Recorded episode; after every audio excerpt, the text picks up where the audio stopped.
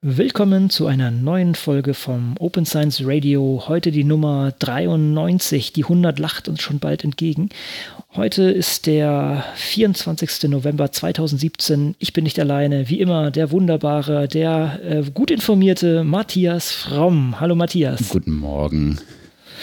okay, Morgen. Es ist, es ist 4 Uhr am Nachmittag, aber irgendwie fühle ich mich so, als wäre ich gerade aufgestanden. Ja ja, erschlagen von den vielen News, die wir heute vor uns liegen haben. Unfassbar. Wir haben eine, wir haben eine unbeabsichtigte, äh, unbeabsichtigte Themenfolge fast schon, könnte man mhm. sagen. So könnte man das fast sagen, ja. Ja. Ja, manchmal, manchmal clustern die Themen einfach so, aber das werdet ihr sicher dann hier gleich im Laufe der Sendung ähm, wahrnehmen. Wir haben heute mal ein bisschen anderen Einstieg. Wir machen die Hausmeisterthemen mehr ans Ende, haben wir gesagt, und wollen eigentlich gleich mit äh, tja, mit dem, mit dem Hauptthema schon fast anfangen, wie wir es fast nennen können. Es geht heute sehr viel um Open Access und derartige Sachen. Wie schon gesagt, das war jetzt nicht irgendwie aktiv ausgewählt, das sind einfach die ganzen Neuigkeiten, die sich dazu jetzt so ergeben haben. Ne? Mhm. Interessant, dass eigentlich auch dieses ich nenne es mal Zugpferd-Thema, äh, doch auch immer mal wieder so, so richtige Peaks nochmal erlebt. Dann, wenn man sich das mal so vorstellt, ist ja eigentlich mit Open Access hat das Ganze angefangen, wenn man sich das jetzt mal so vorstellt und ähm, also Open Access als ja, die, die, mm, der freie Zugang zu den Publikationen, also ohne Lizenzkosten und es ist von daher das Zugthema, weil sich daran eigentlich diese ganze Community sozusagen gefunden hat, würde ich mal sagen, oder vielleicht ja. so meine Ansicht äh, gefunden hat und gleichzeitig ist es ja eigentlich nur der Anfang, denn es ist letztendlich das Endprodukt, ne? wenn man so im ich, ich, zitiere da immer diesen Research Cycle oder finde das an dem Bild immer ganz nett äh, aufzustellen. Der, äh, man hat eine Idee, man macht äh, Get Funding, bekommt Funding dafür, macht äh, eine Planung, akquiriert Daten, ähm, analysiert die Daten, schreibt Manuskript, schmeißt es ins Peer Review und am Ende soll das Ganze publiziert werden. Das heißt, ähm, soll rausgehen und dann äh, kommt das Thema Open Access zu tragen. Aber letztendlich sind da ganz, ganz viele Schritte davor, die noch interessant sind. Das ist by the way auch so, wie wir unseren, unseren Open Science Workshop immer aufziehen. Ne? Also anhand dieser dieser ganzen Thematik, mhm. dieser, dieses Workflows. Und heute kommen wir sozusagen beim Ende an und äh, schauen uns da noch ein paar schöne Themen dazu an. Aber Matthias war auch noch fleißig und hat noch ein paar schöne andere Sachen rausgesucht. Ja. Es ist auch gar nicht so äh, erstaunlich ja. eigentlich, dass, äh, dass, dass, dass wir, äh, weil sich Open Access sozusagen als Kristallisationspunkt für diese ganze Szene, für diese ganze Open Science Bewegung, die dann danach sozusagen auf das Nach- äh, oder auf das davorliegende eigentlich äh, schaut, dass sich Open Access jetzt wieder immer mal wieder reindrängt als Thema, weil das ja jetzt in so einem, in so einem Adaptionszyklus drin ist. Ne? Und mhm. Äh, Open Access ist halt als erstes sozusagen losgegangen und auch schon von einer, von einer, vor sehr, sehr langer Zeit schon äh, im Prinzip losgetreten worden würde ich fast meinen. Und ist halt jetzt in den letzten Jahren in die Phase gekommen von breiter, äh, breiter Nutzung, breiter Adaption und tritt halt jetzt in diese Phase ein, wo sozusagen das, das Modell von Open Access so weit ist, dass es in sowohl in die ähm, Policy-Richtung äh, eigentlich äh, so langsam wandert oder eigentlich jetzt schon gewandert ist. Das heißt also, mhm. es muss, es müssen auf der politischen Ebene entsprechend auch Maßnahmen getroffen werden, die das behandeln, weil mhm. es gibt einfach genug Leute, die es mittlerweile machen wollen und auch machen. Und es gibt auch genug Leute, die sich nach wie vor ähm, dagegen sträuben, äh, Open Access zu publizieren. Und das ist sozusagen ein Stückchen jetzt eine Frage der Politik, da einen Weg des Konsenses zu finden, um beide Parteien ähm, gerecht zu werden, im Sinne von Chancen bieten, das zu nutzen, aber auch Anreize, Anreize bieten, das zu nutzen und auch Vorbehalte niederzuringen, äh, letzten mhm. Endes. Und in, in gleichem Maße, wie das in die Policy-Richtung geht, geht es halt jetzt auch in die äh, kommerzielle, äh, kommerzielle Richtung. Ne? Mhm. Ne? Das sehen wir ja mhm. über die letzten fünf Jahre, ah, vielleicht vier Jahre eher, ähm, dass sich viele der klassischen Verlage auch hin zu so zumindest äh, Open Access zugeneigtem Verlag, ähm, ich will nicht Open Washing sagen, das ist immer so gemein, vielleicht. Wer würde sowas sagen? Ne, da stehen ja auch vielleicht wirklich hehre Absichten dahinter. Aber wir haben es bei Open Springer gesehen, wir haben es bei Open Wiley gesehen, wir haben es bei Elsevier sehen wir es gerade, mhm. ne? nicht und nicht wenig, kommen wir mhm. aber noch drauf. Mhm, genau. Ähm, und das ist sozusagen die beiden, die beiden Dinge, das sind, glaube ich, meines Erachtens die letzten beiden ähm, Mauern, die überwunden werden müssen. Wahrscheinlich werden sie einfach durchgebrochen. Ähm, um das Ganze dann tatsächlich als etabliert anzusehen. Ne, wenn wir jetzt Policy-Richtlinien haben, die in den kommenden Jahren das so regeln, vielleicht auch mit einer Übergangszeit, dass es, dass es äh, in einer sinnvollen Art und Weise nutzbar ist und dann kommerzielle Modelle, die auf dieser Regelung auch aufbauen und auf der Nutzung aufbauen, ähm, dann ist es im Prinzip angekommen. Ne? Und ja. ich vermute, dass wir viele von den anderen Open Science Facetten ähm, in den zukünftigen Jahren einen ähnlichen Prozess gehen sehen. Hm. Ja, ähm, stimme ich zu. Ich, auch da wird sicher immer wieder hinterfragt werden müssen, auch äh, wie das denn gemacht wird. Beim Publizieren ist natürlich ein riesen monetärer Rattenschwanz hinten dran mhm. und der natürlich auch sehr viel Einfluss auf dieses gesamte Lenken hat.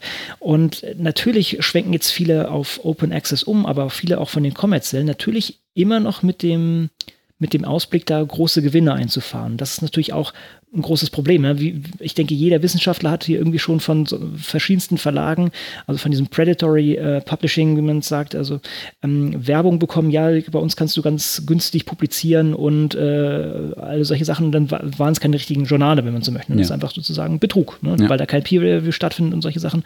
Das ist das eine, aber natürlich auch die großen etablierten Verlage, die natürlich versuchen, sozusagen ihr Business Model umzustellen, aber mit möglichst wenig Einbußen finanzieller Natur.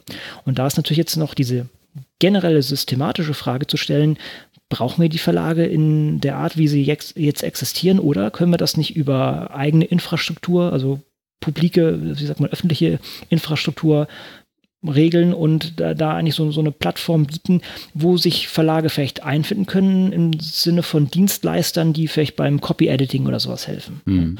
Aber dass ähm, die eigentliche mh, hm, Verbreitung und auch Haltung und der ganzen Sachen eigentlich ganz anders stattfindet, was natürlich zu ganz erheblichen kommerziellen Einbußen oder monetären Einbußen bei den Verlagen führen kann. Und ja. das gefällt ihnen natürlich nicht. Und da sieht man entsprechend dann auch den Gegenwind. Ja.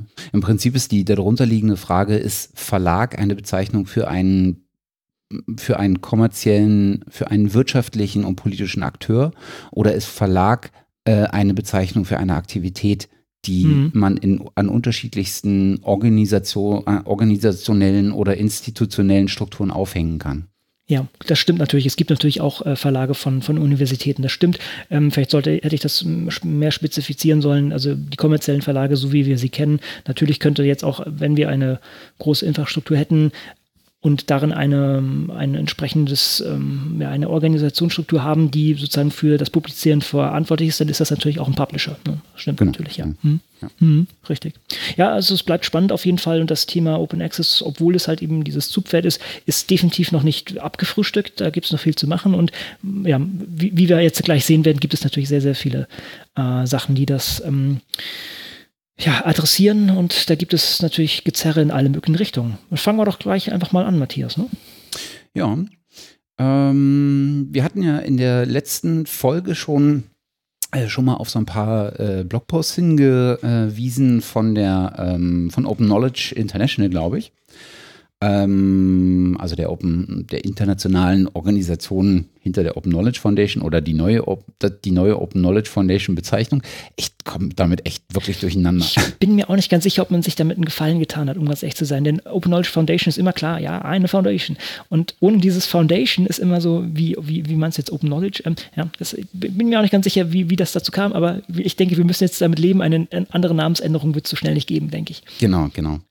Und ähm, da hatten wir in der letzten Folge schon auf zwei äh, Artikel hingewiesen von äh, Danny Lemmerhirt äh, auf dem äh, Open Knowledge International Blog und von Jenny Malloy hatte ich, glaube ich, noch eingeworfen mhm. auf, auf, dem, äh, äh, auf dem äh, Open Knowledge äh, Foundation Blog ähm, die sich mal genauer mit der Frage von den Kosten von wissenschaftlichen Publizieren auseinandergesetzt haben. Ne? Also insbesondere Danny wirft da einen Blick auf äh, die dahinterliegende Infrastruktur und was das eigentlich aus so einer, aus so einer öffentlichen Wissens- und öffentlichen Gutsperspektive oder Datenperspektive ähm, betrachtet, äh, was sich da so feststellen lässt. Also zwei wirklich äh, lesenswerte Artikel äh, und einen davon hattest du auf jeden Fall heute für, äh, für diese Folge nochmal mit reingeworfen. Genau, genau. Ähm, ist auch schöne Visualisierung dabei, fand ich mhm. bei, bei dem von, vom Danny, ja, genau. Mhm, ja, also empfehlenswert um da den Gesamtüberblick nochmal zu bekommen. Und ich glaube, es war, ähm, glaube ich, jetzt hauptsächlich an UK hochgezogen, meines Erachtens, wenn ich mich recht entsinne, aber ist natürlich ähnlich in anderen Ländern auch. Ich glaube, nur da waren halt so Zahlen und derartige Sachen, glaube ich, besser verfügbar, wenn ich mich recht entsinne. Genau, genau. Also die so eine ähnliche ähm, Erhebung hat ja, oder was heißt Erhebung? Äh, Nike Jan hat sich, äh, glaube Heiko Jan? Ich glaube ja. Äh, hat sich äh, damit ja vor vielen Jahren schon mal begonnen auseinanderzusetzen und er hat auch so, hat auch wirklich schöne Visualisierungen gebastelt, weil er in den Instituten mal nachgefragt hat, äh, also in den Universitäten nachgefragt hat, was die eigentlich für Subscriptions ausgeben und dann sich angeguckt hat, was äh, die äh, abonnierten Journale dann eigentlich, wenn man auch bei ihnen einreicht, für Article Processing Costs aufrufen und hatte das auch visualisiert und das ist auch eine wachsende Liste. Ich glaube, die kann man bei GitHub ganz gut ähm, äh, einsehen äh, und das nachverfolgen. Äh, wobei da gibt es, glaube ich, jetzt auch eine eigene Webseite, müssen wir mal raussuchen und verlinken. Mhm. Ähm, und das ist auch eine wachsende Liste, weil immer mehr ähm, Universitäten oder wissenschaftliche Einrichtungen ähm, da sozusagen Input reinliefern. Sollte man vielleicht bei der Gelegenheit noch sagen, ne, dass diese Daten nicht einfach so herumliegen. Also man muss die immer schon einklagen fast oder, oder ja. zumindest organisieren. Das ist, das ist nicht einfach so, dass man da mal hier ein, eine Google-Sache machen kann und dann liegen einem die, die Sachen auf dem Rechner. Das ist äh, ja doch äh, sehr schwierig dran zu kommen. Entweder wird sich gesammelt oder auch solche, ja gut, äh, auch natürlich die Verträge zwischen den äh, Bibliotheken und den Verlagen, die sind ja nicht öffentlich. Also das ist sogar mit, mit NDAs. Also äh, wir hatten so häufig, wie heißt das auf Deutsch, eine nicht ähm, Verschwiegenheitserklärung? Verschwiegenheitserklärung, ganz genau. Mhm. Also das heißt, da ist natürlich auch wirklich gewollt, dass diese Informationen nicht m, hm, nach draußen kommen. Ja, auf jeden Fall ähm, ja, ist das auch so ein schöner Punkt, wo man sieht, dass so ein Informationsgradient auch wirklich gegen die Allgemeinheit ausgespielt werden kann. Gut, ja, dann geht es gleich weiter. Ähm, das, ähm, weniger schön. Na, wer weniger weiß, schön, wer weiß, genau. wer weiß. Nicht, ja, mal gucken. Man, man hat ja als, als Deutscher hat man merkwürdigerweise ähm, so ein bisschen die, das, äh, den Vorbehalt, alles, was vor Gericht gezerrt wird, ist erstmal doof. Aber viele Entscheidungen sind ja gerade wichtig, sie vor Gericht mal klären zu lassen. Insofern vielleicht gar keine schlechte Nachricht, aber vielleicht auch noch keine gute.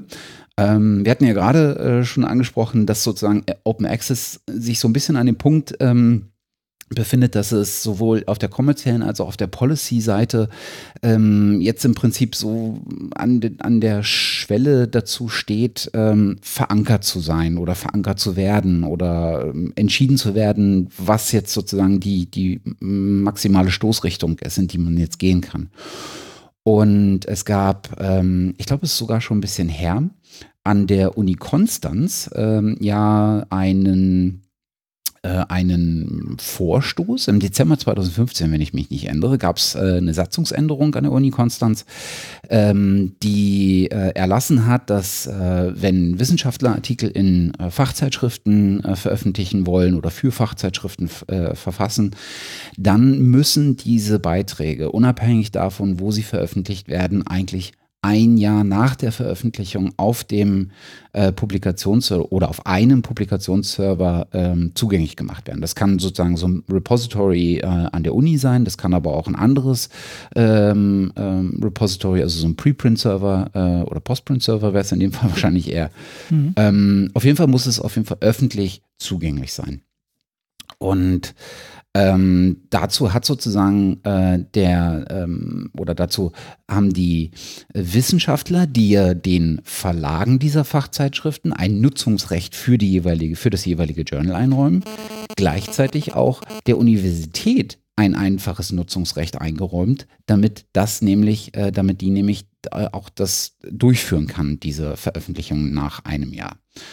Es gibt auch Ausnahmen davon äh, wieder, aber äh, grundsätzlich war das die Regelung, die, die man in die Satzung geschrieben hat. Und ähm, jetzt hat das äh, Verwaltungsgericht Mannheim, ähm, das wird wohl wahrscheinlich der zuständige Gerichtsbezirk sein oder keine Ahnung warum, ähm, ist Konstanz Baden-Württemberg, oh Gott, mein, mein, mein Geografie verlässt mich gerade. Ja. Verzeihung an alle Konstanzer. ähm, äh, aber ich vermute es. Ähm, auf jeden Fall hat ein, äh, hat das äh, Verwaltungsgericht, ähm, ähm, der Verwaltungsgerichtshof Mannheim ähm, in einem äh, Verfahren zu diesen Open Science Vorgaben in Baden-Württemberg ähm, jetzt entschieden, äh, dass es erstmal keine Entscheidung treffen will, sondern äh, darum gebeten, dass das Verfassungsgericht äh, sich dieser Frage annimmt und mal darüber zu befinden hat, ob äh, das Bundesland überhaupt die Kompetenz hat, einem Wissenschaftler über das Hochschulgesetz, also in das Gesetz, in dem diese Sachen eigentlich geregelt sind, ähm, zu einer Zweitveröffentlichung, wie es die Uni Konstanz jetzt festgeschrieben hat, zu verpflichten. Ich glaube, was darunter liegt, ist sozusagen der, sind, sind im Prinzip zwei ähm, Rechtsregelungen auf unterschiedlichen Ebenen. Das andere, äh, das eine wäre ähm, so eine Art ähm, das, das, das Nutzungsrecht äh, in Verbindung mit einem Urheberrecht und das andere wäre vielleicht so ein Stückchen zu fassen unter der äh, Freiheit der Forschung. Ähm, und äh, das sind im Prinzip zwei, zwei Dinge, die an, der, an dieser einen Stelle kollidieren können, wenn ich es richtig verstanden habe. Mhm. Und wenn ich mich ähm, recht äh, informiert habe, äh, toi toi toi, gab es zumindest noch keine, ähm, noch keine Reaktion äh, seitens des Verfassungsgerichts. Ähm, ich glaube, die Meldung vom äh, Verwaltungsgericht in Mannheim ist auch erst ein paar Tage alt, na, vom Anfang November. Ähm, der Beschluss wurde Ende September gefasst äh, und ähm, die Pressemeldung vom äh, Verwaltungsgerichtshof Baden-Württemberg war vom 6. November. Und meines Erachtens äh, hat sich das Verfassungsgericht in Karlsruhe noch nicht dazu geäußert. Aber mhm. das ist sicherlich eine äh, sehr, sehr spannende äh, Entscheidung, die da ähm, getroffen werden wird. Ja. Ja, also ich begebe mich jetzt hier auf sehr dünnes juristisches äh, Eis hier, aber letztendlich äh, reiben die sich ja sozusagen am, am äh, Grundgesetz, ne? Am, sozusagen Kunst äh, und Wissenschaft und Forschung und Lehre sind frei. Ne? Also das ist sozusagen der Knackpunkt gleich bei der ganzen Sache. Das heißt, man kann eigentlich niemanden vorschreiben, sozusagen, wie er publiziert, ne? je nachdem, wie weit man diese, diese, diese Freiheit jetzt entsprechend interpretiert. Hm. Ne? Man ich kann glaub, natürlich immer noch das, bitte. Hm? Genau. Ich glaube, das war, das ist, das ist so ein Aspekt. Und ich glaube, warum ähm, das äh, Verwaltungs, der Verwaltungsgerichtshof ähm, das Verfassungsgericht eingeschaltet hat, ist tatsächlich, weil da zwei Paragraphen auf unterschiedlicher ähm, Gesetzgebungs, ähm, äh, auf unterschiedlichem Gesetzgebungsniveau äh, miteinander äh, konkurrieren. Das eine mhm. wäre ähm, der, äh, ich glaube, Artikel 44 äh, der äh, die Fragestellung sozusagen äh, oder der die Frage aufwirft, äh, ob der Kompetenzbereich zum Urheberrecht eigentlich bundesrechtlich ist oder in dem Fall äh, ein landesrechtlicher, ähm, eine landesrechtliche Entscheidung eigentlich sein muss. Und äh, das macht es, glaube ich, nochmal deutlich komplizierter. Aber wie gesagt, ich bin auch kein ähm, Rechts Jurist. Recht, Jurist, genau. Ich will was mit Rechtswissenschaftler oder sowas sagen. Ähm, insofern fällt mir das schwer, da auch die beiden Sachen auseinanderzuhalten. Ja, also ich, ich kann da befürchte ich auch keine kompetente Meinung äh, oder kompetente, nicht mal, nicht mal eine Meinung, keine kompetente Statement in der Richtung hier geben. Von daher stellen wir es mal so hin, vielleicht löst sich das auf und kann dann auch ähm, laienfreundlich kommuniziert werden. Ich, ich persönlich habe da jetzt arge Bedenken, mich dazu weit aus dem Fenster zu lehnen. Ja, hm. genau. Genau, ich glaube, also wer dafür, wer, das kann man sicherlich sehr, sehr gut verfolgen. Äh, zum einen wird es da bestimmt eine Reaktion seitens des äh, Verfassungsgerichts geben. Zum anderen lässt sich das aber sehr, sehr gut verfolgen auf, äh, wie immer, ähm, iRate-Info. Ja. Hm. Äh, Der Klassiker für solche Sachen. Genau, die das, äh, die das eigentlich immer ganz gut ähm, darstellen. Und ich glaube, da hatte ich auch mal einen Artikel darüber gelesen äh, und die hatten das auch sozusagen auf den, den, auf, den, auf den Streitpunkt zurückgeführt, dass das Landeshochschulgesetz im Prinzip in, in, in Konkurrenz an der Stelle und mit dieser Entscheidung äh, zu dem Urheberrecht, was ja bundesrechtlich äh, geregelt mhm. ist, äh, stünde. Ne? Okay. Und das ist, glaube ich, das Problem. ein kleiner Nebens, äh, Neben, Nebenschauplatz, wie sagt man, Neben, Nebengeplänkel, wie auch immer. Gucken wir mal, was, was draus wird. Genau. Ja. Auf der anderen Seite, der, der positive Impact von ähm, Open Access lässt sich ja nicht abstreiten. Hm? Nein, ähm, da gab es äh, einen, ähm, eine spannende Untersuchung, äh, wie ich finde. Und zwar von einem äh, Gast, den wir auch hier schon hatten. Äh, du hattest nämlich mal die Kali Strasser äh, mhm. getroffen genau. auf der ja. Wikisite, wenn ich mich. Genau, in diesem Jahr. Mhm. Genau. genau. Und äh, die Kali Strasser, äh, weiß nicht, ob äh, sich äh, unter den Hörern jemand erinnert, arbeitet, glaube ich, für die Gordon and Betty Moore Foundation.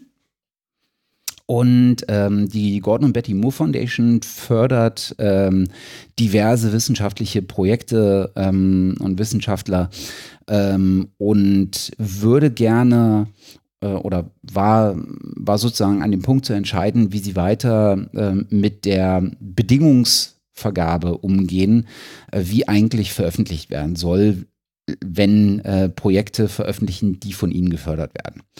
Und ähm, da haben sich die Kali Strasser und die Ezra Kare, Care, ich weiß es nicht so genau, wie sie ja, ausgesprochen bin ich auch nicht ganz sicher, wie, wie man das jetzt aussprechen würde, ja. Genau. Mhm.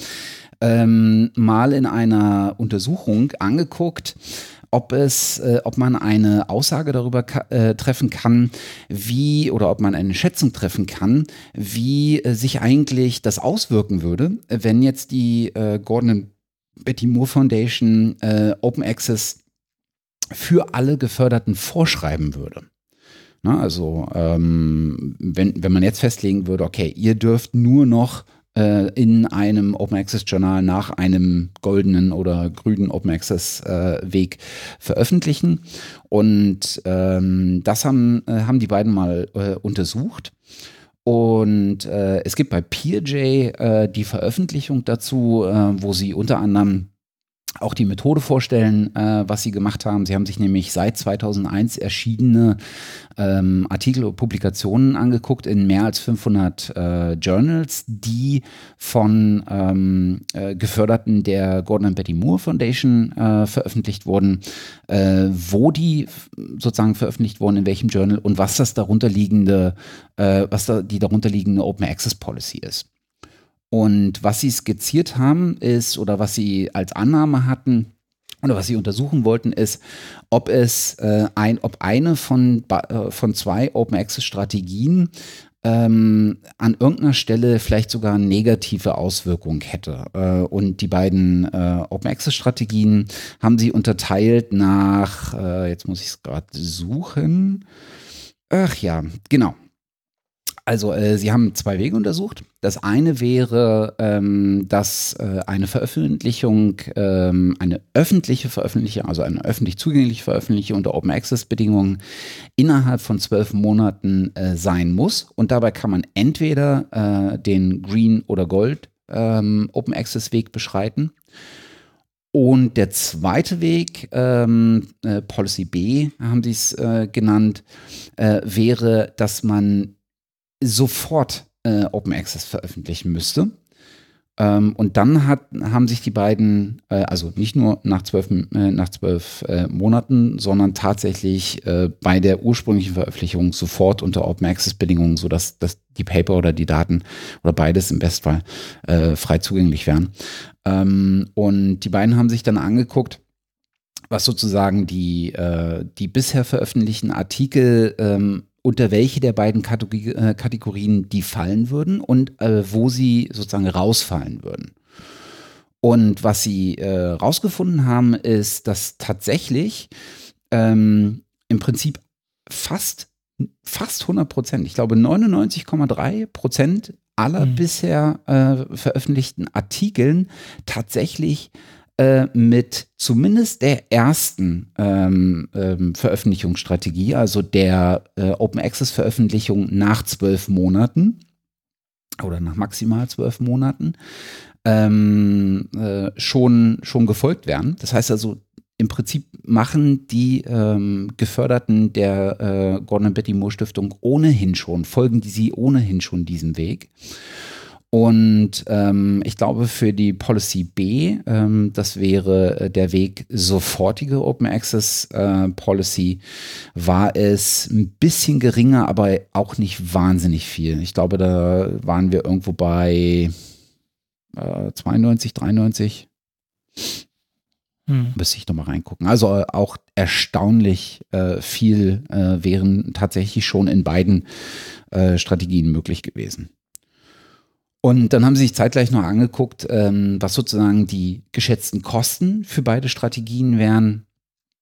Und äh, haben am Ende äh, dieses Paper im Prinzip als Grundlage dafür genommen, äh, für die Gordon und Betty Moore Stiftung ähm, festzulegen, was in Zukunft eigentlich äh, die Anforderungen an die Geförderten sein sollen, sodass ähm, die Stiftung ähm, ähm, jetzt auch in der, äh, in der extra neu aufgestellten Open Access Policy äh, jetzt in diesem Jahr äh, festgeschrieben hat, dass man tatsächlich äh, der Policy A folgt. Das heißt, alle Geförderten äh, müssen ihre Publikationen innerhalb von zwölf Monaten frei zugänglich machen. Äh, und ich glaube, das ähm, umfasst auch die genutzten Daten. Hm. Man muss natürlich sagen, also die, die Änderung ist ja, wie schon gesagt, schon, es ist ja schon, wird ja schon fast so gelebt. Liegt natürlich auch daran, welche ähm, ja, Gruppierungen von, von der Moore Foundation auch gefördert werden. Das sind alles Leute, die, denke ich, sehr innovativ sind, die sehr in die Richtung gehen. Ich meine, ähm, das ist ist schon fast schon so ein, so ein Selbstläufer. Und warum ich, by the way, mit der, mit der Kali da gesprochen habe, war ja, dass sie auf der Wiki-Site war, ne? sozusagen auf, der, auf einer Konferenz, die sich doch mit einem relativ heißen, brennenden Thema auseinandersetzt und wo, wo eine Menge Innovationen eigentlich schon von vornherein fand ist. Und das ist halt deren generelles Konzept. Ja, die, die fördern halt einfach den heißen Scheiß, wenn man so sagen möchte. Gut, sollte man, geht man aus, dass es in der Forschung immer der Fall ist, dass man immer neues, äh, neue Sachen angeht, aber es ist hier wahrscheinlich noch ein bisschen stärker und man muss natürlich auch sagen, also wer ist denn, wer steht denn nicht hinter äh, dieser Foundation? Und das ist der, der ähm, Intel-Mitbegründer Gordon Moore, ne? also sozusagen der wirklich schon immer für Innovationen stand. Und von daher ist das ein gutes Signal, wenn man so möchte, dass hier eine doch sehr innovative und ähm, in die mit doch sehr starker Vision ausgestattete Institution das auch nochmal hier klar kommuniziert, dass das für die eine wichtige Strategie ist, ja. das so zu fahren. Und ist auch ein schönes Beispiel. Eigentlich sollten das verschiedene Institutionen auch mal so für sich durchrechnen. Ne? Das ist natürlich, äh, ich könnte mir vorstellen, dass man sowieso solche Reports vorliegen hat. Also wenn, wenn so ein Funding Agency irgendwie ähm, ja letztendlich ihre, ihre Programme evaluiert, haben sie sowieso von den geförderten Leuten, die diese Daten vorliegen, dann ist es jetzt äh, zumindest nicht mehr ganz so viel Aufwand für Außenstehende, wie für Außenstehende, sowas dann zu äh, durchzuführen. Ne? Genau. Also Hast du sowas schon mal woanders gesehen? Also ich habe sowas, glaube ich, noch nicht in der Art gesehen und das wundert mich so ein bisschen eigentlich. Aber das ist vielleicht meine, ähm, ja, nicht, dass ich danach gesucht hätte, sagen wir das so, aber ich hätte mir vorstellen können, ich wäre schon mal früher über sowas gestolpert, da könnte mich jetzt nicht dran erinnern. Das ist eigentlich natürlich eine sehr, sehr plausible Sache, das auch ähm, abzuklopfen auf den, auf, auf diese ganzen Sachen. Meines Erachtens gab es äh, sowas in kleinerem, ähm, im kleinen Rahmen äh, bei der DFG mal. Mhm die geguckt haben, wo eigentlich ähm, äh, die, die, die DFG geförderten Wissenschaftler mhm. publizieren, mhm. weil die DFG ja auch ähm, naja, einen Fördertopf da gemacht hat. Genau, so einen speziellen mhm. Fördertopf mhm. dafür gemacht hat, genau. auch schon ein paar Jahre her jetzt, glaube ich, wo, genau. äh, wo sie ihn initial mal ins Leben gerufen haben. Äh, aber ich denke, mhm. ähm, vielleicht da, da unterschied sich die Methodik so ein bisschen und ich glaube, das Ergebnis war nicht ganz so ähm, Open Access umarmend. Ja. Hm. ja.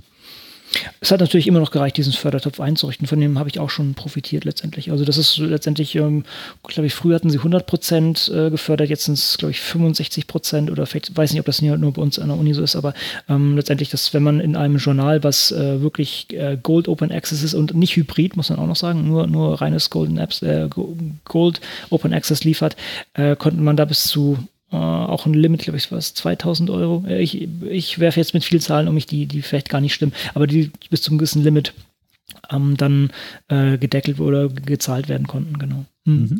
Mhm. Ja, äh, stimmt, da macht das natürlich auch Sinn, dass sie das evaluiert haben, aber habe ich sozusagen jetzt nicht auf dem Schirm gehabt, dass, äh, dass da was war. Aber ich kann mir klar vorstellen, dass sie das im Vorfeld zu, zu so einer Förderung natürlich erstmal evaluiert haben. Genau. Mhm. Schön. Kommen wir vielleicht gleich mal ähm, zur nächsten, äh, zu einer weiteren Studie. Äh, wir überspringen mal einen Punkt und kommen auf den gleich zurück. Es gab äh, eine weitere Studie in einem ähnlichen, in einer ähnlichen Stoßrichtung. Und zwar äh, haben äh, Emma K. Wilson und äh, Jamie Humphrey mal untersucht, ähm, wie eigentlich die Umstellung eines äh, der größeren äh, Journale auf Open Access verlaufen ist. Und zwar haben sie sich angeguckt, ähm, das äh, Journal, ich habe es vergessen, RCS äh, Advantages, glaube ich. Ähm, das ist im Prinzip so ein, auch so ein, so ein Riesen-Journal, so ein Mega-Journal äh, der Royal Society of Chemistry. Ähm, da wird nicht nur äh, über Chemie äh, drin veröffentlicht, sondern es sind, äh, sind eine ganze Reihe von ähm, STM-Themen, also hier äh, Science, Technology und Medicine, glaube ich. Ähm, also da finden sich also auch äh, Biothemen, äh, da finden sich auch medizinische Themen, werden da veröffentlicht. Und die äh, wurden vor etlichen Jahren, ähm, hat, haben die angefangen, äh, dieses Journal umzubauen. Ähm, ich glaube, ich hatte es mir irgendwo aufgeschrieben. Äh, ich glaube, 2011 wurde das gegründet, genau, also als Open mhm. Access äh, dieses äh, äh, Journal gegründet, was übrigens nicht Advantages heißt, sondern RCS Advances. Ähm, und äh, mittlerweile auch für einen großen Anteil an Publikationen aus diesem STM-Bereich äh, zuständig ist. Ähm, ich glaube, Sie reden hier von einem knapp einem Drittel äh, der, der Paper, äh, die in diesem Journal äh, veröffentlicht werden aus diesen äh, Bereichen, äh, was also schon ziemlich groß ist. Und äh, die haben sich mal angeguckt, ob in irgendein, irgendeiner Art und Weise diese Umstellung auf Open Access ähm, dafür gesorgt hat, dass weniger äh, veröffentlicht wird, dass vielleicht sich die Qualität verändert hat und dadurch im Laufe der Zeit weniger veröffentlicht wird. Und haben eigentlich ähm, genau das Gegenteil gefunden. Also seit der Umstellung und seit dem Launch als Open Access Journal in 2011 gab es eigentlich nur ähm, ein äh, stetiges Wachstum Jetzt auch kein unfassbaren Anstieg, aber mhm. ein stetiges Wachstum nach oben, ähm, sowohl bei den äh, Submissions äh, als auch bei den letztlich äh, veröffentlichten, ähm, also unter Open Access äh, äh, Lizenzen veröffentlichten äh, Papers. Und dazu haben sie äh, die Studie natürlich auch veröffentlicht äh, auf äh, UKSG Insights äh, kann man sich das äh, Paper angucken. Mhm. Ja, ich, möchte hier nochmal was ganz anderes. Das ist nur eine formale Sache. Leute, Pie-Charts sind tot. Macht man nicht mehr. Wobei, wenn, wenn du dir mal Figure 2 anguckst. Mache ich gerade, genau für diese, äh, für diese äh, Darstellung ähm, finde ich PyChart super, weil man sieht, 48 Prozent der Einreichungen und der Veröffentlichungen kommen aus China. Ja, das ist richtig. Das würdest du bei einem schönen Stack Barplot aber auch sehen. Ja, also, aber das wäre nicht so erschlagend. Ich finde, äh, das, das, das Schöne Punkt. an so einem das, das ist, hier ja. ist, dass das sozusagen wie eine Gegenüberstellung ist. China auf der einen Seite und der Rest ja, der Welt auf der anderen. Ja, okay, okay, das kann ich kaufen, aber allgemein mhm. ist das Problem bei Pie-Charts, dass wir Winkelinformationen sehr schwer wieder in, in Daten, also in sozusagen in eine Zahl in deinem Kopf übersetzen können. Das ist ja sozusagen, wir codieren mit, mit Visualisierung Werte. Ne? Und ich kann mir auch eine Tabelle anschauen, das wird mein Gehirn nicht so gut verstehen, deshalb mache ich Grafiken. Das Wichtige ist, dass man Grafiken nicht so konzipiert, dass sie ein, eine falsche Zahl ins Gehirn setzen. Mhm. Und Flächen interpretieren wir schlecht und Winkelinformationen auch. Das ist Forschung aus den 80er Jahren und ist bei vielen, vielen Wissenschaftlern immer noch nicht angekommen. Vielleicht machen wir mal eine, irgendwann eine Folge nur zur Visualisierung und solchen Sachen. Ähm, es ist leider der Gang und Gäbe genauso wie, wie so, äh, ähm, Balkenplots mit, mit ähm, Errorbar, wenn man, wenn man zwei Messungen gemacht hat oder drei. Das geht auch nicht, Leute. Mhm. Ganz viele solche Beispiele, wo man das nicht macht. Ähm, ich stehe auch auf vielen Papern drauf, wo das noch drin ist, aber ich habe äh, immer meinen Protest geäußert. Will ich nur mal hier, in, hier, hier mal festhalten. Ich war nicht schuld. Ich habe gesagt, nein, ich will das nicht. Aber okay. Gut. Anyway, ähm, dennoch ist es, denke ich, äh, ein interessantes Beispiel mal aus der chemischen ähm, Ecke, mit der ich gar nicht mehr viel zu tun habe, obwohl ich mal Biochemie studiert habe, muss ich natürlich sagen. Ja, ja vor allen Dingen äh, ist das äh, ein Beispiel, nachdem wir in der letzten Episode ein, ein Negativbeispiel aus der Richtung hatten. Ne? Also ähm, die Sache, die gerichtliche Sache ResearchGate gegen ähm, die Vereinigung äh, der, der STEM-Verlage unter der Federführung der American Chemical Society. Genau, also man muss sagen, allgemein, sagen wir so, das ist zumindest mein Bauchgefühl, ist die Chemie doch etwas konservativer eingestellt in verschiedensten Sachen, besonders Open Access und auch Open Data und solchen Sachen, habe ich mir sagen lassen. Ähm, noch konservativer als die Biologen, sagen wir das vielleicht mal äh, so. Äh, jetzt trete ich gleich zwei Gruppen auf den Fuß. Na gut, wie auch immer. Ähm, ja, aber das ist hier mal ein schönes Gegenbeispiel, ja, genau. Gut, Achso, du wolltest noch den, den einen wieder einbauen hier, den, den wir gerade etwas übergangen haben erstmal. Ja, ähm, nachdem wir schon so äh, an zwei Punkten so ein bisschen positiv gestimmt sind, ähm, es gibt tatsächlich auch eine positive Bewegung äh, hin zu Open Access Journalen. Ähm, wir hatten es ja, ich glaube, es ist mittlerweile schon anderthalb oder zwei Jahre her, dass äh, wir erinnern uns, es gab ein ähm, äh, Journal aus dem Bereich der Linguistik. Äh, genau. wo äh, es sich zutrug, dass das, wenn ich mich nicht täusche, das gesamte Editorial Board, mhm. äh, was nicht mehr mit der Veröffentlichung als Closed Access Journal äh, einverstanden war, zurückgetreten ist und mit Glossa ein neues äh, Linguistic Journal als Open Access Journal gegründet hat. Ich glaube, das war der erste Fall, äh, wo tatsächlich so ein gesamtes Editorial Board als Protest zurückgetreten ist und was Eigenes auf die Beine gestellt hat. Und ähm, jetzt gab es äh, einen neuen Kandidaten, bei dem das äh, im Prinzip genauso ähm, lief, nämlich das Journal of Algebraic Combinatorics, wo ebenso, wenn ich mich nicht täusche, das gesamte Editorial Board äh, geschlossen zurückgetreten ist und ein neues Open Access Journal aufgemacht hat, nämlich Algebraic Combinatorics. Ja, selbes Themengebiet, mhm. bloß halt mit einem äh, Veröffentlichungsmodell, was äh, frei und offen und äh, damit äh, er ihrem Gewissen, mit ihrem Gewissen zu vereinbaren war. Und ähm, was ich, äh, das kann ich natürlich nur, äh, nur begrüßen. Ähm, und ich finde das eine bemer bemerkenswerte Bewegung, weil da ja schon über die Jahre dann in so einem Editorial Board ja, ja im Prinzip dieser Gedanke verfestigt sein muss.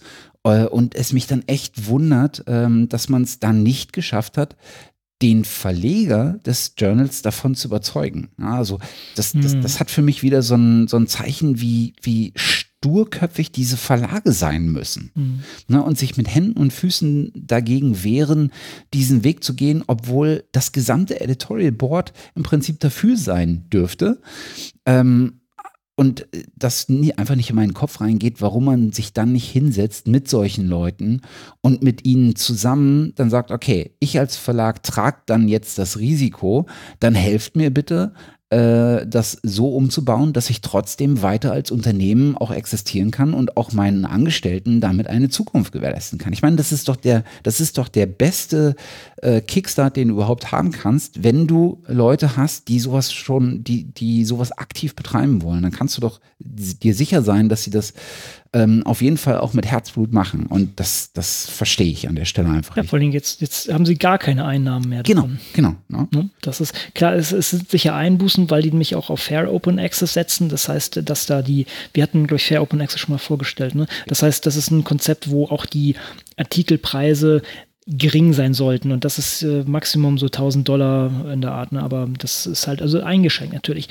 Ähm, ja, das ist, das ist halt leider so, dass natürlich, wenn du so ein monetäres System hast, was dann auch wie so ein, so ein Tanker sich bewegt, dann kannst du leider häufig nicht mehr ändern. Ich bin, ich stimme dir zu, ich bin auch sicher, dass das Editorial Reporter erstmal versucht hat, sehr, sehr lange auf, auf die einzuwirken. Denn es ist ja auch für die jetzt, was einen anderen Publisher zu suchen oder das ganz anders zu machen, ist natürlich auch Riesenaufwand. Genau. Auf der anderen Seite ist natürlich auch ähm, super, dass sie das trotzdem gemacht haben. Und man muss sich immer vorstellen, das ist eigentlich das Beste, was passieren kann. Nämlich, dass dadurch nämlich auch die Community weiß, okay, ich kann weitermachen wie vorher, da sitzen dieselben Leute drin. Und das sind auch Leute, die einen, ne, also ein Editorial Board sind meistens die, die, wie sagt man, die äh, grau, äh, das ist Silberrücken, ne, sozusagen, genau. die, die gestandenen Leute, die natürlich auch in Berufungsboards ähm, und sowas drin mit sitzen, in Berufungskommissionen mit drin sitzen und die natürlich auch entscheidenden Einblick oder entscheidende Mitwirkung an solchen Karrieren haben können. Und wenn die komplett dahin wechseln, dann gibt es ein super Signal in der, in der Community und man kann sich da einfach hinbewegen und muss jetzt nicht als kleiner Einzelkämpfer ähm, jetzt für Open Access in, in einem Journal äh, seine Sachen publizieren, was in der Community nicht so akzeptiert ist. Ja. Und das ist super, wenn genau da die Großen und die, die Altvorderen sagen, okay, wir machen das jetzt mal so. Also äh, Hut ab immer wieder in die Richtung, das ist äh, echt klasse. Und das hoffen wir doch bald noch mehr zu sehen. Genau. Und das Mathematikjournal ist halt ähm, jetzt unter, unter auch äh, unter die äh, Dachorganisation oder unter die Fittiche der, der Fair Open Access äh, Alliance äh, oder Alliance ähm, äh, gerutscht. Das ist ja sozusagen der, das, das, äh, so, ein, so ein niederländisches Konstrukt, ähm, wo sich verschiedene Organisationen zusammengefunden haben, äh, um genau diesen Weg des Fair Open Access äh, mal institutionell ähm, unter ihre Fittiche zu nehmen. Und ähm, mittlerweile gibt es da eine ganze Reihe von Unterorganisationen, äh, ähm, äh, Ling OA, ähm, wo man Glosser findet, Math OA now, äh, jetzt mit, den, äh, mit dem Mathematik-Journal. Es sind aber, glaube ich, schon mehrere Mathematik-Journals da Mhm, genau. ähm, äh, PsyOA für, äh, für die ähm, für Open Access Journals im Bereich Psychologie, äh, ähm, dann die Open Lib Library of Humanities ähm, und unter anderem äh, kennen wir auch das Center for Open Science. Mhm. Ja. Finde ich ganz interessant. Und ähm, wieder äh, Kompliment nach Hannover. Äh, die TIB ist ähm, kürzlich, äh, wobei das auch ein länger, ähm, längerer Begriff sein könnte, ähm, als äh, Mitglied äh, dieser FOAA, dieser Fair Open Access Alliance, äh, beigetreten. Sehr schön, das hatte ich noch nicht auf dem Schimmer. Hier unten steht es auch mit dabei, ja. Hm, sehr gut. Sehr gut. Wie immer alles richtig gemacht, TIB. Genau. Wo wir gerade schon dabei waren, äh, den Kopf zu schütteln über äh, die, die, die Entscheidungsunwilligkeit oder die Trägheit oder vielleicht auch die Dummheit eines Verlagshauses, bleiben wir doch bei Elsevier. Nicht, dass Elsevier dumm ist. Gottes nein. Willen. Nein, nein, nein, nein. Im Gegenteil. Aber vielleicht ein wenig behäbig. Äh, ja. Ein unmutig oder weiß ich nicht was. Um nicht noch äh, weitere Adjektive, die uns äh, rechtlich in Schwierigkeiten bringen können, aus meinem Kopf zu graben. Ähm, wusstest du, dass äh, Ende September ähm, jemand aus dem Hause Elsevier auf dem hauseigenen äh, Blog äh, mal eine Vision äh, aufgeschrieben hat und niedergeschrieben hat, wie ähm, sich das Verlagshaus eigentlich seine Open Access, seinen Open Access Weg oder seinen Weg in den äh, in, in, die Open Access Welt vorstellt. Ich bin über deinen Link äh, tatsächlich dazu geraten. Vorher hatte ich es nicht auf dem Schirm, aber ich habe mich herzlichst amüsiert. Ich. Wollen wir, wollen wir mal diskutieren, was da visionelles dabei war? Ja, ich, ich weiß nicht, wo, wo, also äh, zuerst mal kann man sagen, äh, das wurde nicht von irgendjemandem geschrieben, äh, sondern das wurde geschrieben von äh, Gemma Hirsch. Und äh, Gemma Hirsch ist äh, niemand anderes als Vice President bei Elsevier für Open Science. Mhm. News für mich, es gibt einen Vice President für Open Science bei Elsevier. Das ist schon mal ein ziemliches Statement. Ja, auf jeden Fall. Ähm, und äh, Frau Hirsch hat also diesen Text geschrieben, der so ein bisschen nichtssagend ist, finde ich. Ja, greift halt so ein bisschen die, ähm, die gegenwärtigen ähm, Bewegungen in diesem Markt ähm, auf, äh, schaut so ein bisschen auf die äh, Max Planck Digital Library insbesondere äh, angeknüpft an, an das White Paper, was, äh, was von Ihnen veröffentlicht wurde zum Thema äh, Open Access Transformation auf so einer, auf so einer wirklich großen Ebene. Äh, schaut auch auf das, was da ähm, ähm, in der Europäischen Kommission natürlich gerade äh, in dem Bereich passiert und in den letzten Jahren mit auch mit, mit dem Horizon 2020 Programm in, in Sachen Open Access passiert ist und ähm, kommt dann zu solchen Sätzen äh, wie das äh, Elsevier und auch andere Verlagshäuser aus diesem äh, Science, Technology und Medicine Bereich äh, ja im Grunde äh, damit übereinstimmen, ne? generally agree. natürlich auch immer, auch immer super. Ähm, aber sie kommt nicht umhin, äh, auch die wirtschaftliche Perspektive mal anzugucken. Und ähm, das ist, das halte ich für ein Unternehmen auch immer einen validen äh, Faktor. Das ist, halte ich sogar für einen Faktor, den ein Unternehmen machen muss. Sonst würde es sich ja irgendwie auch selber in die Tasche lügen. Genau. Aber sie macht das natürlich unter einem anderen Aspekt. Ne? Sie macht das nicht ähm, unter dem Aspekt, für den Elsevier ja so in, äh, in, der, äh, in der Kritik steht, als einer der größten ähm, ich glaube, als eine, eines der Unternehmen mit dem größten Reingewinn. Ne? So irgendwie Platz 4 nach Apple oder sowas. Mhm. Nee, vor Apple. Oh, vor, vor Apple, Apple sogar also, noch. Also ich habe hier in meinem Office habe ich eine ältere Tabelle hängen. Ja. Ähm, ist nicht mehr ganz up to date. Da ist sogar Wiley noch vor Elsevier, aber da hat Elsevier noch 36 Prozent. Apple hat, hat, oh, hat auch 36, aber Elsevier ist, wie schon gesagt, jetzt auf die 40 hoch, ist veraltet, wie schon gesagt, aber sagen wir mal so, grob 40 Prozent Reingewinnen. Das ist ähm, noch vor Coca-Cola, BMW und verschiedenste andere Sachen. Genau. Das heißt, und, und man muss sich vor allen Dingen auch vorstellen, dass es letztendlich Steuergelder in Shareholder Value. Das, mhm. ist, äh, ne, das ist, ist eine, und ist eine, eine Ressource, die wir sozusagen vom Steuergelder generieren lassen und die wir dann sozusagen diesen Menschen in die Hand drücken, damit sie dann wieder zu uns kommen und wieder Geld dafür verlangen. Also, mhm. aber äh, bitte weiter ausführen. Mhm.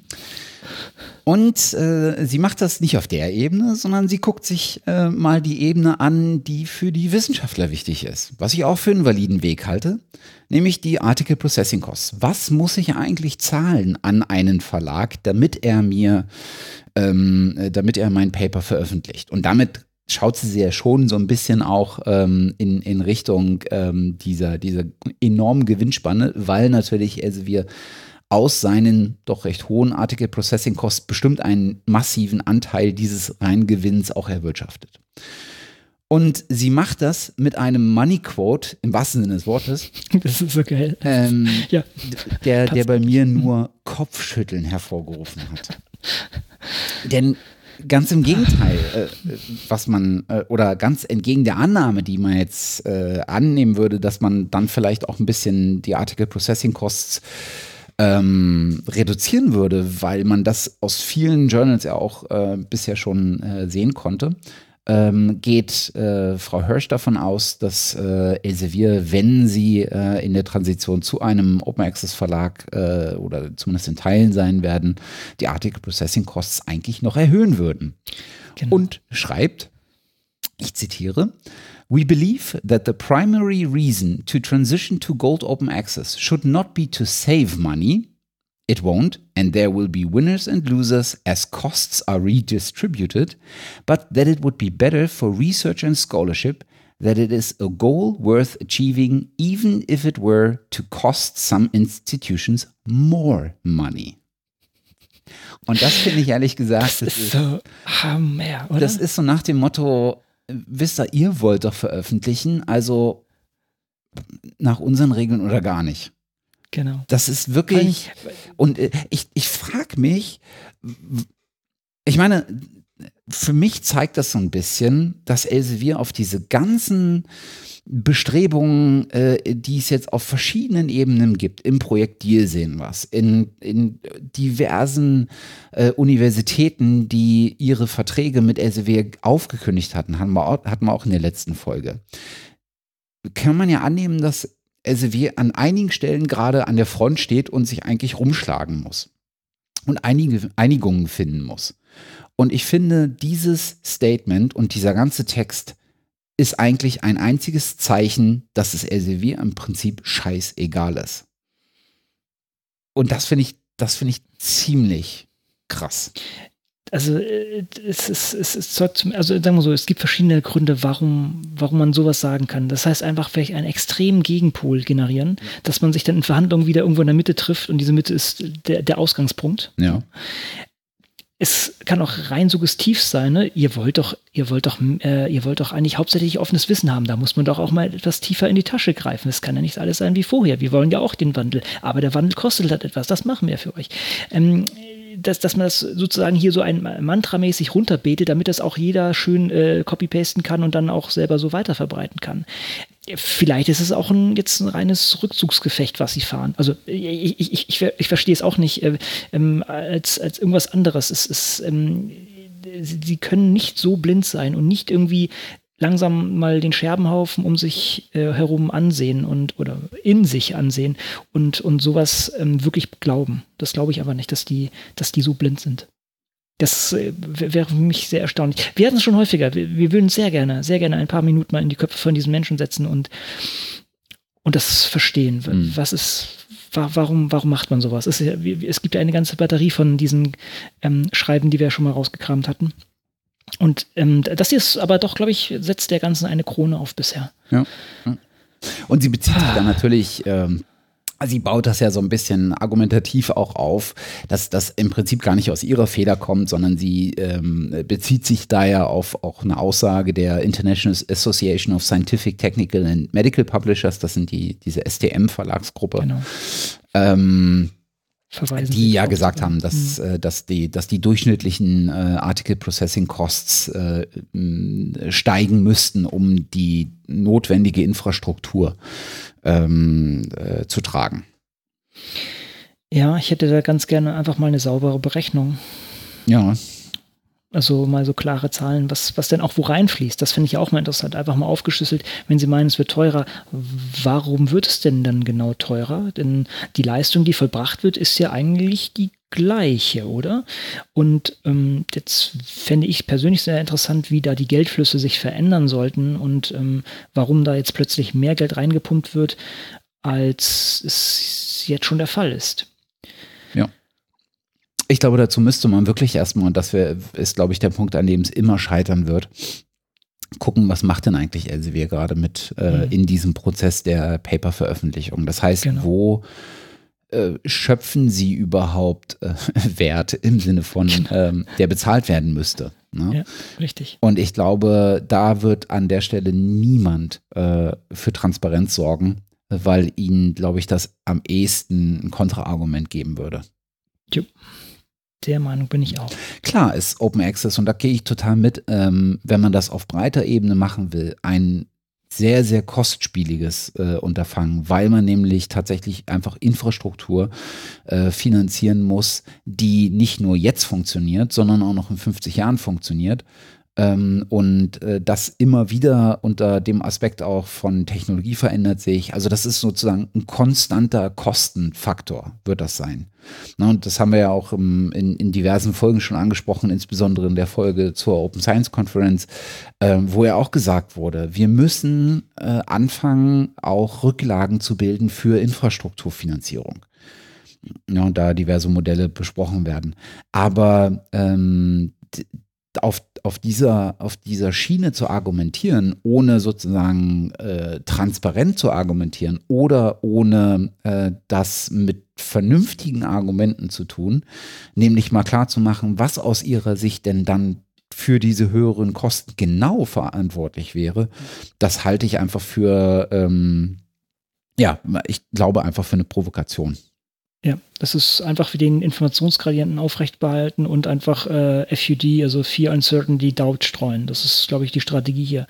Und ähm, ja, also wie du selber sagst, natürlich ist auch Aufbau von solcher Infrastruktur nötig, aber das macht momentan jeder Verlag selber auch. Ne? Das heißt, wir haben da eigentlich redundante Entwicklung. Spricht nichts dagegen, eine gewisse Diversifizierung zu haben, muss man natürlich immer sagen, das macht einen auch resilient, sagen wir es mal so. Ne? Wenn alle auf eins setzen dann, und das Ding dann umfällt, dann haben wir alle gelitten, aber mh, sozusagen mal so da kann sich ja auch ein, ein kleinerer, gesunder Markt mit äh, auch Kompetition ausbilden, der aber offen ist und der auch viele redundanten Entwicklungen dann wieder, wieder einschränkt, was wieder Ressourcen spart. Also da, da fallen mir doch einige Modelle ein, die viele gute Sachen verknüpfen und ähm, wahrscheinlich doch sehr viel kostengünstiger sind als das, was, was uns hier gerade geboten wird, weil hier natürlich auch hier Geld abfließt. Das muss man natürlich auch ganz klar sagen. Also die Wertschöpfung muss geklärt werden, aber auch wie viel von diesem Geldstrom jetzt auch wirklich einfach nur in, in, in die Finanzbranche und sagen wir so als, als finanzielle Mittel abfließen. Ja. Aber ohne Transparenz kann man das nicht entscheiden. Und ohne, ohne diese Daten kann man ja auch keine sinnvolle und mh, mm, äh, valide Entscheidung auch treffen. Ja. Aber wir können uns mal wieder bei Elsevier bedanken. Wir haben jetzt hier, ich weiß gar nicht, wie lange wir darüber gesprochen haben, hier mal wieder ausreichend ähm, Gesprächsstoff gegeben, um doch eine interessante und, und schöne Folge zu gestalten. Das ist immer wieder mhm ähm, herzerfrischend, was, was da rausgekramt wird und ähm, ja, wie man das besprechen kann. Also ich meine, äh, dass dieses Verlagshaus sorgt bei mir sogar für einen gesundheitlich positiven Aspekt, weil ich als äh, Metaller natürlich öfter Headbang den Kopf nach oben und nach unten bewege und dadurch äh, in, diesem, in, diesem, in dieser Bewegungsachse eigentlich eher Schmerzen habe. Und LCW sorgt beständig dafür, dass ich auch nach links und rechts bewege durch heftiges Kopfschütteln. Insofern vielen Dank dafür. Äh, nicht zu laut sagen, sonst schicken sie noch eine Rechnung. Oh ja, stimmt. und, eine Not, eine, und eine NDA noch oben drauf, dass du es ja. bloß nicht weitererzählst. okay, bevor wir uns jetzt zu sehr juristisch aus dem Fenster hängen und äh, wir, wir, dann Spenden einsammeln müssen, um uns aus dem Knast freizukaufen. Ja. Lassen wir das Thema liegen. Ich denke, der Text lohnt sich ähm, aus verschiedenen Perspektiven und vielleicht ähm, wird es irgendwann mal aufgelöst und wir wissen, was sie damit genau meinten. Genau. Gut. Ja, wir haben noch was mehr als äh, Open yeah. Access. Wir haben noch ein paar genau. Tools. Yay. Ein paar wenige. Zugegeben, aber. Aber sehr schöne. Ein Schad zumindest. Genau. Heute Morgen habe ich mich mal wieder mit Open Knowledge Maps äh, beschäftigt. Ähm, ich finde, das, war ein, das war ein Projekt, was von Anfang an äh, mir sehr sympathisch war weil ich ähm, auch ein recht visuell orientierter Mensch bin. Sprich, ähm, ich fand es schon immer irgendwie äh, cool, wenn äh, auch ähm, Themen visuell aufgearbeitet wurden. Ne? Es gab so, ähm, ich kann mich dran erinnern, vor vor sieben, acht Jahren gab es diesen Debate Graph und sowas, ne, wo, mhm. du sozusagen Diskurse, öffentliche Diskurse versucht hast zu visualisieren und äh, gemeinsame Standpunkte und so weiter herauszustellen, als äh, in so einem visuellen Muster dargestellt und dass du sozusagen einen Diskurs auch visuell dir erschließen konntest. Und äh, so ein ähnliches Konzept verfolgt ja ähm, Open Knowledge Maps, ähm, ist ja ein Projekt, ähm, was glaube ich entstanden ist rund um äh, Peter Kraker. Genau. Ähm, und ähm, der hat sich ein äh, sehr, sehr spannendes Team zusammengesucht mit sehr fähigen Leuten, die ähm, alle auch echt ähm, sympathisch sind, wenn man, wenn man so ihnen begegnet. Und dieses Team arbeitet jetzt seit äh, einer geraumen Zeit daran, tatsächlich äh, diese Open Knowledge Maps äh, von der Idee in ein, ja, ich nenne es mal Produkt ähm, zu, äh, zu überführen und machen das wirklich stringent und ähm, und gut. Und äh, ich glaube, offiziell gelauncht wurde es Anfang des Jahres, wenn ich mich nicht täusche. Kann auch sein, dass es schon ein bisschen länger her ist, weiß ich nicht so ganz genau. Ähm, auf jeden Fall kann man unter openknowledgemaps.org äh, sich sozusagen genau das äh, tun. Man kann sich wissenschaftliche äh, Literatur und damit im Prinzip auch äh, wissenschaftliches Wissen visuell erschließen. Ne, es gibt ähm, ist eigentlich eine, eine Suchmaschine, die dahinter steht. Du hast so einen, so einen klassischen Suchslot, ähm, in den du Suchbegriffe eingeben kannst und du kannst äh, in zwei äh, Bereichen suchen oder in zwei Datenbanken suchen. Das eine ist äh, PubMed, kennt glaube ich jeder, äh, insbesondere natürlich mit so einem heftigen biomedizinischen Einschlag. Genau. Und das andere ist Base, das ist glaube ich die Bielefeld Academic Search Engine wenn ich mich nicht täusche. Ja, Basic, genau. Das ist auch, muss man sagen, ein ziemlich guter Player in diesen offenen Sachen. Ja, ja, ja eindeutig. Und äh, was man dann rausbekommt, das äh, rödelt dann so ein bisschen äh, bei den meisten Begriffen. Und was man dann rausbekommt, und ich habe das mal äh, heute Morgen äh, am, einfach am Begriff Open Science äh, gemacht, ähm, ist im Prinzip eine wissenschaftliche Karte, ähm, die, an der man, an dem man zwei Dinge ganz gut ablesen kann. Das eine ist, man sieht, ähm, wo wie, nee, anders. Man sieht die zu diesem Thema veröffentlichten äh, wissenschaftlichen Artikel. Und die sind, äh, diese Vielzahl von Artikeln, in, im Fall von Open Science sind es 100 Dokumente, äh, die gefunden wurden über, der, über die Suche. Ich habe jetzt in, in Base gesucht ähm, äh, die sind geclustert. Äh, sieht man dann so in unterschiedlich großen Kreisen. Ähm, und äh, geclustert sind sie nach den inhaltlichen Themen, äh, mehr oder weniger. Ich vermute, dass ein Stückchen äh, vor allen Dingen diese Clusterung geschieht über die Keywords. Ähm, Vielleicht läuft im Hintergrund auch noch äh, ein bisschen mehr, weiß ich, weiß ich jetzt nicht ganz genau. Und man sieht auf diesen Kreisen ähm, zum einen natürlich über die Größe und so ein bisschen durchschimmernd über die Anzahl der darunterliegenden Dokumente, sieht man halt auch die Schlagworte. Das heißt, was man hier erkennen kann, ist, dass in unterschiedlichen Bereichen unterschiedliche Aspekte von Open Science ähm, untersucht wurden und man kann sozusagen dann Kontextgruppen erkennen oder Inhalts- äh, oder, oder Paper, die sozusagen thematisch nah beieinander sind. Und dann kann man halt in diese einzelnen Kreise reingehen äh, und sieht dann die einzelnen Paper aufgelistet und kann sich die Paper an, äh, anzeigen lassen, sieht auch gleich die Aufstellung von diesen 100 ähm, äh, Journals, äh, die gefunden, äh, von 100 Papers, äh, die gefunden worden sind, 57 Open Access. Und äh, das Schöne ist, dass Open Knowledge Maps, äh, Maps einem, wenn es Open Access Paper findet, auch gleich die PDF-Version in einem Viewer dazu gibt. Das heißt, man muss nicht erst das Paper runterladen, sondern es geht einfach ein Viewer auf, man kann direkt in das Paper reinschauen. Und ansonsten verlinkt es immer die, ähm, äh, den, den Ort, wo das, äh, wo das Paper zu finden ist. Und das finde ich einfach einen sehr, sehr coolen Weg, um ähm, sich wissenschaftliche, ein wissenschaftliches Thema zu erarbeiten. Ähm, abseits davon, dass man bestimmte Zitate sucht oder dass man bestimmte Themen auf einem sehr, sehr speziellen Aspekt sucht. Hier, ich glaube, hier geht es tatsächlich einfach ums Entdecken. Und mhm, genau. äh, das ist ganz cool. Und was, was es mir erlaubt ist, ähm, oder wie ich es nutzen würde, ist zu gucken, ob ein bestimmtes Themengebiet, ob ein bestimmtes Thema äh, vielleicht sogar, wo das unter welchen Aspekten schon mal aufgegriffen und wissenschaftlich bearbeitet wurde.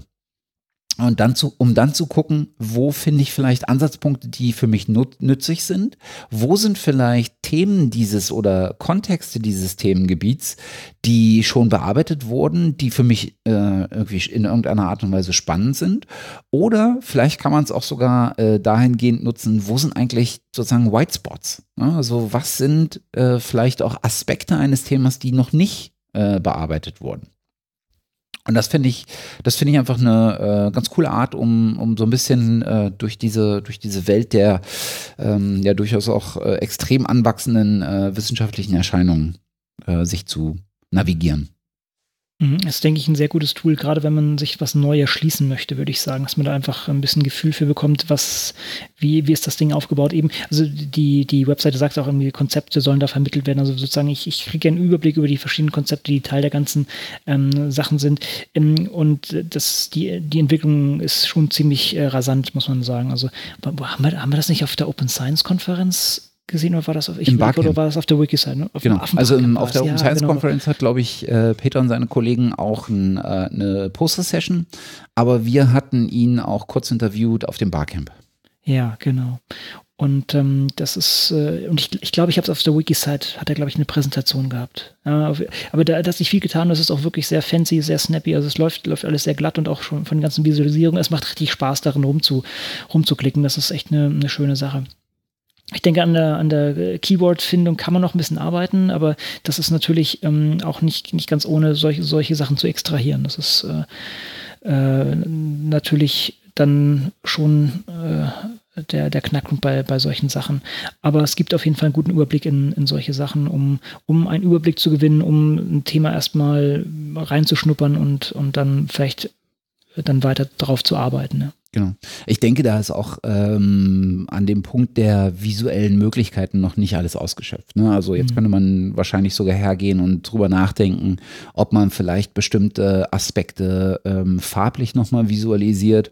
Vielleicht lässt man sich, äh, vielleicht äh, guckt man sich da an ähm, oder hangelt sich vielleicht an solchen äh, Registern wie dem ähm, äh, der der Open Access Journal Database entlang aus und versucht eine Kategorisierung nach Themengebieten, also nach Fachgebieten äh, farblich zu machen oder sowas. Also da könnte ich mir diverse Sachen vorstellen.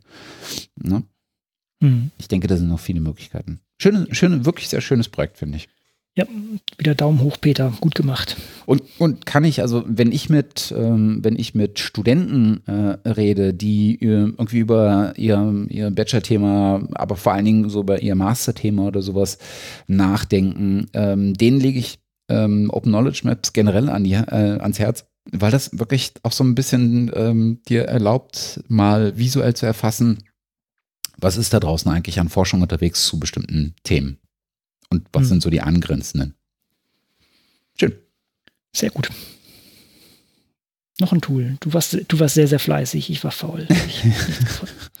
ja, ich hatte heute Morgen mal eine Stunde, die ich nicht anders verbringen konnte als äh, mit Textarbeit. Ich war auch nicht faul, muss ich sagen. Ich war anders beschäftigt. Genau. ähm, wir hatten in Folge 39 mal so einen Blick auf Tools geworfen. So einen, so einen ausschließlichen Toolblick. Ne? Und da hatten wir das ist schon so lange her, vermaledeit, 39? Ja, wow. Februar 2016. Okay. Wow. Ähm, und da haben wir unter anderem auch einen Blick auf ähm, Tools aus dem Bereich Electronic Lab, ähm, ne? Workflow-Tools mhm. und, und elektronische ähm, ähm, ähm, Lab-Notebooks und sowas geworfen und hatten damals zwei Tools erwähnt, nämlich Protocols.io und Synode. Und ich habe jetzt kürzlich mal einen Blick auf beide wieder geworfen und das ist echt vorangegangen. Ähm, also die, die Webseiten haben sich so ein bisschen verändert, aber das ist jetzt vielleicht nicht der ausschlaggebende Faktor, auf den man gucken kann.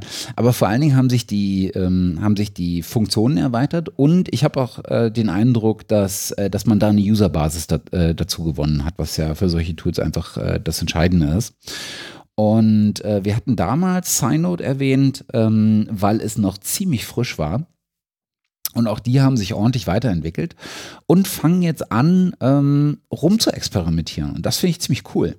Ähm, die haben nämlich jetzt äh, angefangen, mal zu versuchen, ob man vielleicht sowas wie äh, künstliche Intelligenz dazu benutzen kann, um in diesem, in diesem Workflow, der ja irgendwann auch dahin geht, dass man festschreiben muss oder dass man niederschreiben muss, was man eigentlich gemacht hat. Spätestens nämlich, wenn es zur Auswertung geht und zum, zum Publizieren eines Papers kommt, sollte man in irgendeiner Form ähm, auch de, ein Manuskript erstellen, die, dass das äh, Experiment äh, die Untersuchung äh, beschreibt äh, in den äh, Workflows mit allen Informationen, die dazugehören, wahrscheinlich in den Ergebnissen, in der Analyse und in der, ähm, in der äh, Resultatefindung, was man daraus schließt. Ähm, und Synode experimentiert gerade mit so einem künstlichen äh, Intelligenzalgorithmus rum, der dir versucht, auf Basis deiner Experimente, die du äh, festgelegt hast und der darin äh, befindlichen Informationen, äh, mal so ein Manuskript zu generieren. Und das ist im allerersten Schritt irgendwie ganz nett, aber ist natürlich noch nicht weit gediegen. Ähm, mhm. Ich habe so ein bisschen den Eindruck, was sie, was sie da machen, ist, sie durchsuchen einfach die Textbasis, die in deinen, in, in, die ohnehin schon niedergeschrieben ist, und versuchen die in einer möglichst sinnvollen Struktur ablaufend hintereinander zu fassen. Das heißt, du findest im Prinzip da die Textblöcke drin, was sie noch nicht drin haben, oder Textversatzstücke, was sie noch nicht drin haben, ist beispielsweise, ähm, äh, sie übernehmen, glaube ich, noch nicht so richtig äh, Zitate und machen die kenntlich. Das heißt, wenn du irgendwo schon oben dich schon mal auf was beziehst, auf andere Forschung beziehst und das äh, als Zitat kenntlich gemacht hast, wird das, ist das nicht garantiert, dass das auch als Zitat übernommen ist, was natürlich doof ist, weil man dann sehr, ähm, sehr genau hingucken muss und ähm, dann wieder drüber gehen muss und darauf achten muss, dass man es wieder als Zitat kenntlich macht. Aber das ist ein spannender Ansatz. Ne? Und wenn wir sozusagen weg äh, über, über das Textmining hin, hinausgehen, hin zu ähm, Text verstehen und dann vielleicht äh, da, diesen, diesen Algorithmus ein bisschen verbessern, dass er nicht nur äh, die Textblöcke als Versatzstücke nimmt, sondern tatsächlich dann auch versucht, äh, ähm, sinnvolle Aspekte aneinander zu bringen.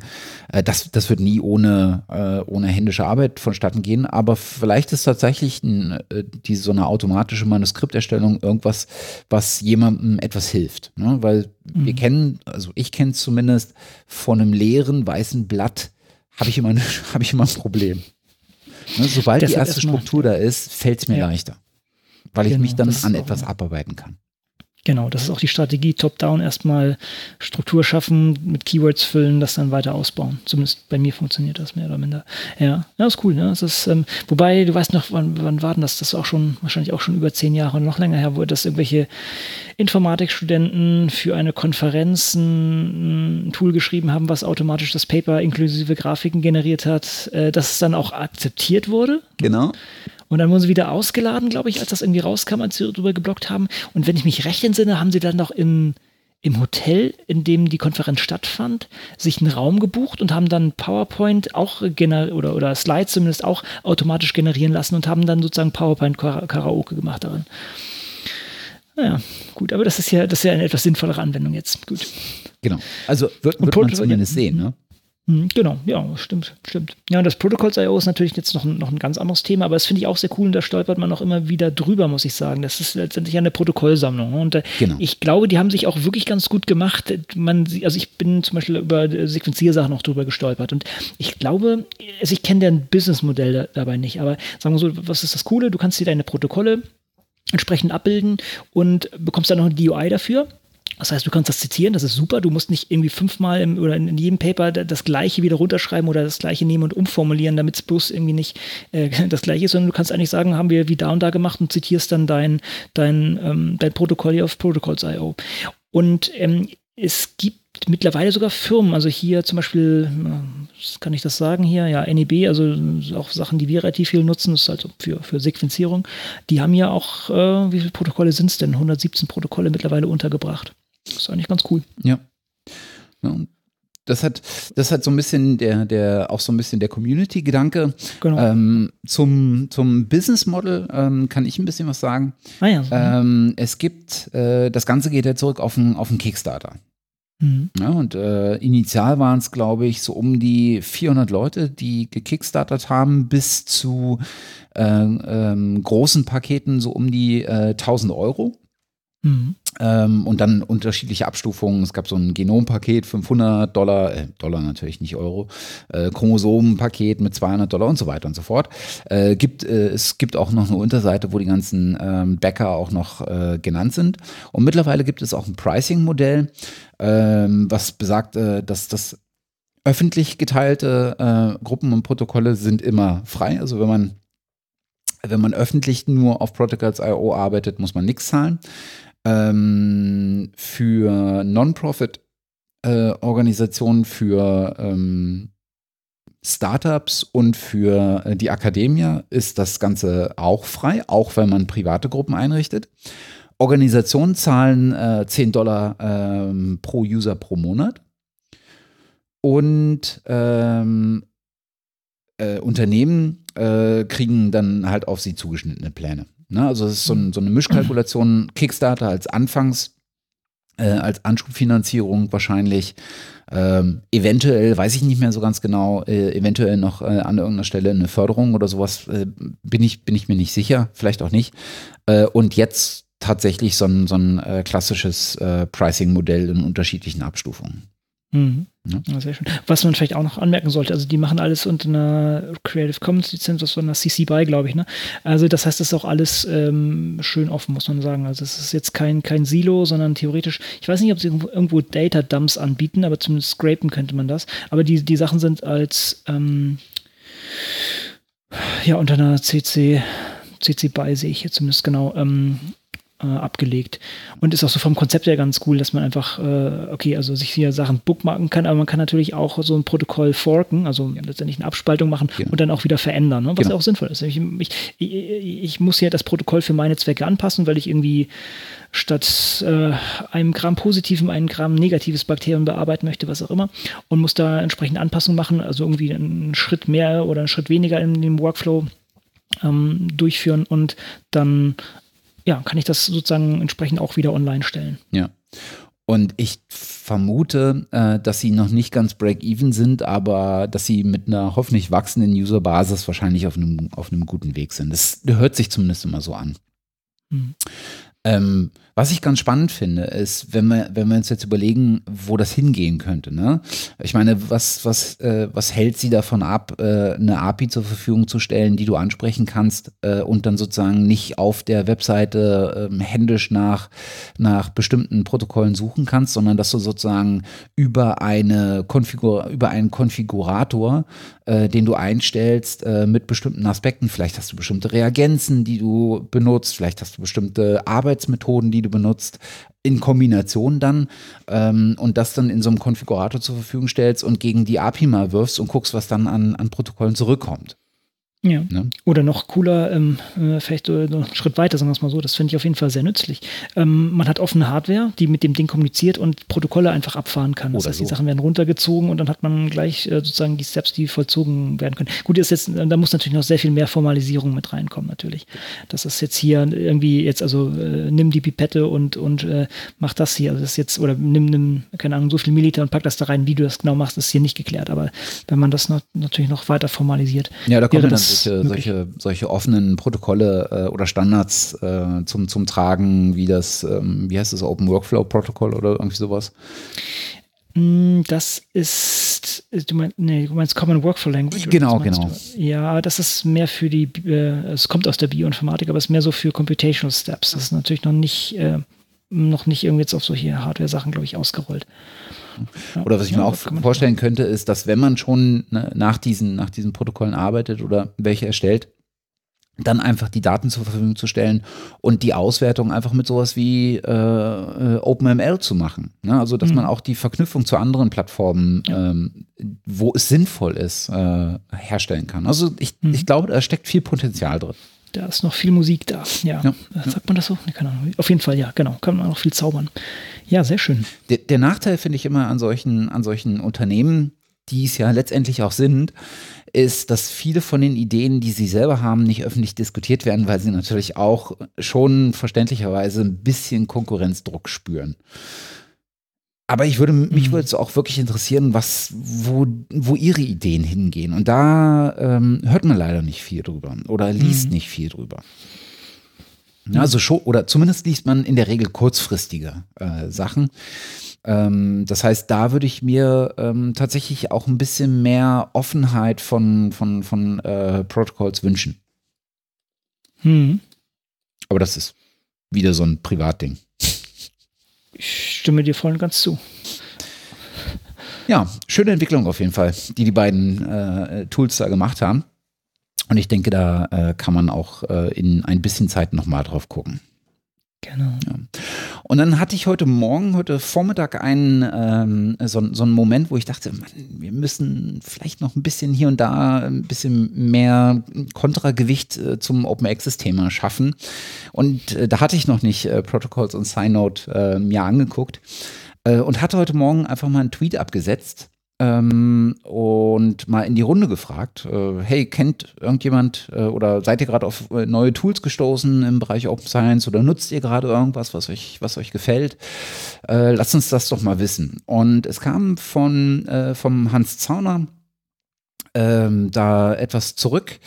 Ähm, ich glaube, äh, Hans ist beim Giga Science Journal wenn ich mich nicht täusche. Das ist das, äh, das, das äh, Journal oder eins der, eins der ähm, äh, Open Access Online Journals aus dem Hause Oxford University Press, glaube ich. Ja, die sind ähm, sehr aktiv und die machen auch sehr coole Sachen, muss man sagen. Also äh, die, die haben lustigerweise als äh, na, ist, auch, ist, auch, egal. Auf jeden Fall wurde ich von denen auch mal für, für ein Manuskript mal angesprochen. Das ist, ähm, die, haben auch sehr interessante, sehr interessante mh, hm, Hervorgehensweisen dabei. Ja. Mhm. Genau.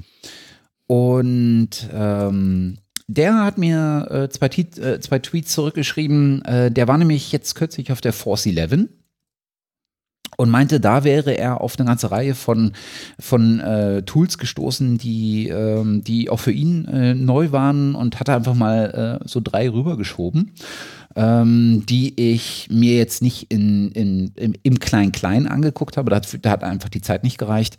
Ähm, aber die ich zumindest nicht unerwähnt lassen äh, will. Ähm, und zwar äh, das, äh, die Science Fair App äh, was äh, die sich selbst bezeichnet als Open Source Peer-to-Peer Desktop Science Library.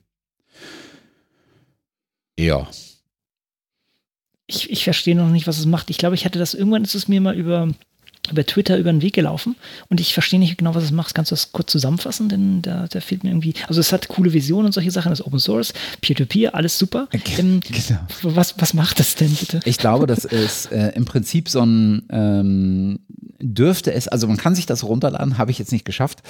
Äh, ich glaube, es ist einfach äh, wie so eine Art äh, Desktop-Viewer für wissenschaftliche Paper, wo du, äh, die du aber auch nicht unbedingt selber haben musst, sondern die du, über die du äh, oder die du über die App suchen kannst und dann dir auch anschauen kannst und auch, äh, auch sammeln kannst, dir also Kollektionen anlegen kannst und ich glaube auch mit anderen teilen kannst.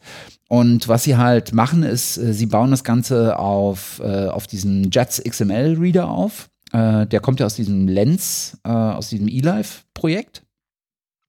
Mhm. Und äh, haben, das, haben das gebaut mit, äh, mit, mit Electron, also daher so eine Desktop-App. Ähm, mhm.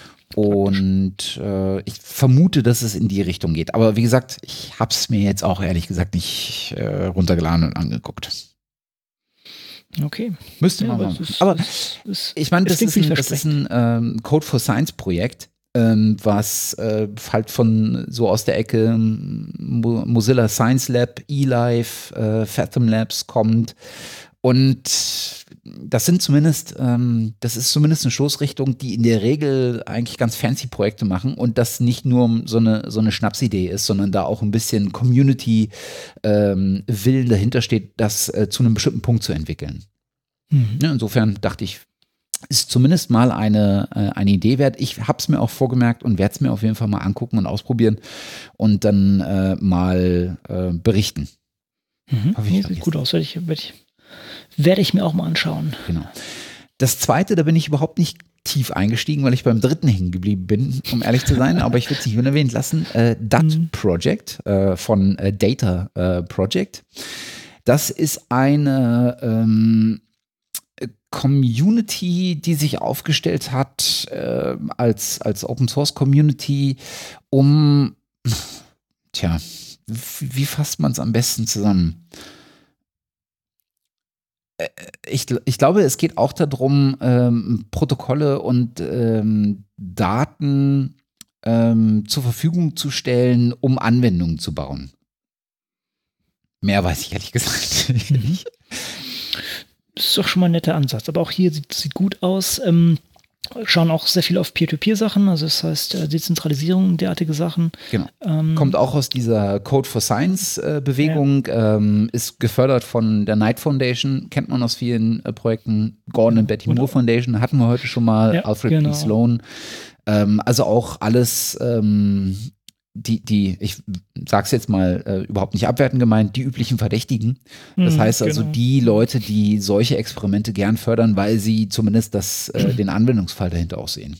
Spricht für diese Sache hier, genau. Ähm, ja, cool. Das klingt auf jeden Fall sehr vielversprechend. Und sie haben Sticker. Yay! Hexagonale. Was sonst? Ganz genau. Haben wir nicht auch Hexagonale? Ja, haben wir auch. Ah, ich war meiner Zeit voraus. du bist der Gründer der hexagonalen das Logos. ich habe auch das äh, in den 30er Jahren kopiert. Ach ja. Und das dritte Tool äh, ist PubSuite. Ähm, PubSuite kommt äh, aus einer Ecke, die wir auch kennen, aber eher über die Protagonisten. Äh, ich sag, weiß nicht, ob dir das Collaborative, äh, ob, ob dir die Collaborative Knowledge Foundation was sagt. Äh, Collaborative Knowledge Foundation? Da finden sich äh, so lustige Gesellen wie der Jure Triglaff. Ach so. Äh, wie nee, der Richard Unna Smith. Ach doch, natürlich. Also das Logo. Ah, doch, doch, das. das. Und wer noch? Äh, Julian Takei. Weiß nicht, ob ihr, äh, okay, äh, ja, was sagt. Ja, doch. Ähm, das ist eine. Äh, eine, ist es eine, ist es, ja, es ist eine Stiftung, ist es ein Unternehmen? Ich weiß es immer nicht so ganz genau. Ich will auch niemandem Unrecht tun. Ähm, das ist ein Team von Leuten, die sich äh, in diesem Bereich Wissen, akademisches Wissen ähm, und Technologie an diesem Schnittpunkt sozusagen befinden. Und äh, die, äh, das Team hat äh, mittlerweile zwei, ähm, zwei Dinge äh, entwickelt. Es sind also eine ganze Reihe von tatsächlichen äh, IT-Entwicklern. Äh, zwei Dinge entwickelt, ähm, zwei Frameworks im Prinzip. Das eine ist ein, wie Sie es nennen, ein Publication Framework. Mhm. Ähm, es fühlt sich so ein bisschen an oder es liest sich so ein bisschen wie so eine Mischung aus ähm, ähm, tatsächlich Veröffentlichungsframework ähm, äh, und ähm, Kollaborationsframework. Ne? Also es liest sich so ein bisschen, als würdest du gemeinsam auf diesem Tool an äh, Veröffentlichungen, ob es jetzt Artikel oder was anderes ist, ähm, arbeiten können ähm, und dann den sich anschließenden Workflow in der gleichen Plattform, also Veröffentlichungsworkflow in der gleichen Plattform abgebildet haben, bis hin zum Punkt, dass es veröffentlicht ist und ich vermute dann auch darüber hinaus, dass du sozusagen dann auch tracken kannst, wie die Verteilung mhm. ist, wie die Zugriffe sind und all solche Geschichten. Sehr schön. Ja. Ich bin noch nicht ganz hintergestiegen äh, oder habe es noch nicht vollkommen ergründet. Ich habe auch mal auf Twitter den, ähm, den, den ähm, Jure und, äh, und den Richard Ang äh, gefragt, ob es an irgendeiner Stelle, ob es irgendwo eine, schon so eine laufende Demo-Instanz oder sowas gibt. Mhm. Sie haben jetzt die erste, den ersten großen Release schon hinter sich. Ich glaube, der erste Dot-Dot-Release ist auch schon auf GitHub äh, oder GitLab, die haben ein eigenes GitLab, genau, äh, mhm. zu finden. Aber ich habe jetzt noch keine Demo-Instanz irgendwo gefunden. Vielleicht kommt da noch was zurück, dann äh, packen wir es einfach mit als, als Ergänzung in die Shownotes. Aber das kann man zumindest mal auf dem, auf dem Schirm behalten, denn das ist, das sind spannende Leute, die da ähm, zusammenarbeiten. Und was ich ganz cool finde, ähm, ist, ähm, die haben sich einen ehemaligen oder die haben sich einen, einen Menschen geholt, Adam Hyde heißt er, mhm. äh, der hat das mitbegründet. Äh, der ist nach meinem Verständnis ist ja mal Künstler gewesen und hat sich sozusagen in diese ähm, Technologie-Wissenschaftsschiene ähm, bewegt und war 2015 und 2016 Shuttleworth Fellow. Und äh, der hat in seinem Blog ähm, mal äh, in einem echt super langen Artikel äh, mal aufgeschrieben, wie sozusagen diese, der, der Prozess äh, war zu diesem ersten Release äh, nennt es auch The Road to äh, PubSuite äh, 1.0. Mhm. Verlinke ich mal. Und ähm, da hat er halt, äh, mal so mal deutlich gemacht, dass er ursprünglich aus der äh, aus dieser gemeinsamen Artikelschreibrichtung äh, kam und äh, sich äh, immer unzufrieden war mit den, mit den Oberflächen, mit den Interfaces und dann hat er sich verschiedene andere äh, Services angeguckt. Äh, der hat angefangen, nachdem er ähm, in diese äh, Richtung gerutscht war, war sozusagen für Open Source ähm, Tools und, äh, und Projekte Manuals zu schreiben und Dokumentationen zu schreiben.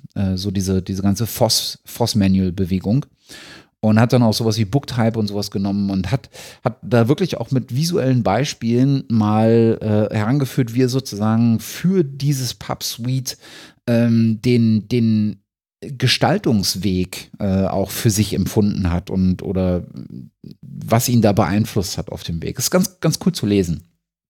Und ist auch alles sehr wunderschön gemacht, muss man sagen. Also es ist sehr visuell ansprechend. Ich weiß nicht, ob, ob das jetzt aus seiner Richtung kam, aber das ist alles hier, also nicht nur sein, sein Blogpost, sondern auch hier auf der, der Seite selber von, von der äh, Coco Foundation. Genau. Ähm, sehr schön. Ja. Also das, das halte ich für ein spannendes Projekt. Und das zweite, äh, weil ich ja von zwei Technologien oder von zwei Frameworks mhm. sprach, ähm, das zweite nennen sie Ink äh, Framework und ähm, wenn ich es recht äh, verstanden habe, äh, geht es da darum, ähm, dass du ähm, Inhalte äh, und Daten äh, konvertieren kannst in verschiedene Formate äh, und dabei äh, vor allen Dingen äh, sowas nutzen kannst wie darunter liegende Metadaten. Also wenn du Unterschiede, wenn du beispielsweise Daten hast, äh, die du von einem in das andere Format kommentieren willst, dann passt das vielleicht mit den Metadaten nicht. Dann musst du die Metadaten anfassen und das äh, kann dir das, also musst du die Metadaten in irgendeiner Art und Weise vielleicht parsen äh, oder sie nennen es hier normalisieren. Du kannst mit, ähm, mit Identifiern arbeiten. Ähm, ja, ich, hm. ich bin gespannt. Ja, das ist, schließt sozusagen fast den Bogen zu unserem Anfang. Sozusagen, wir bräuchten eigentlich Infrastruktur für die Publizierung, äh, für, für die Publikation von wissenschaftlichen Arbeiten und da sind wir hier mit diesem, mit diesem Kollektiv ja schon äh, sehr nah dran.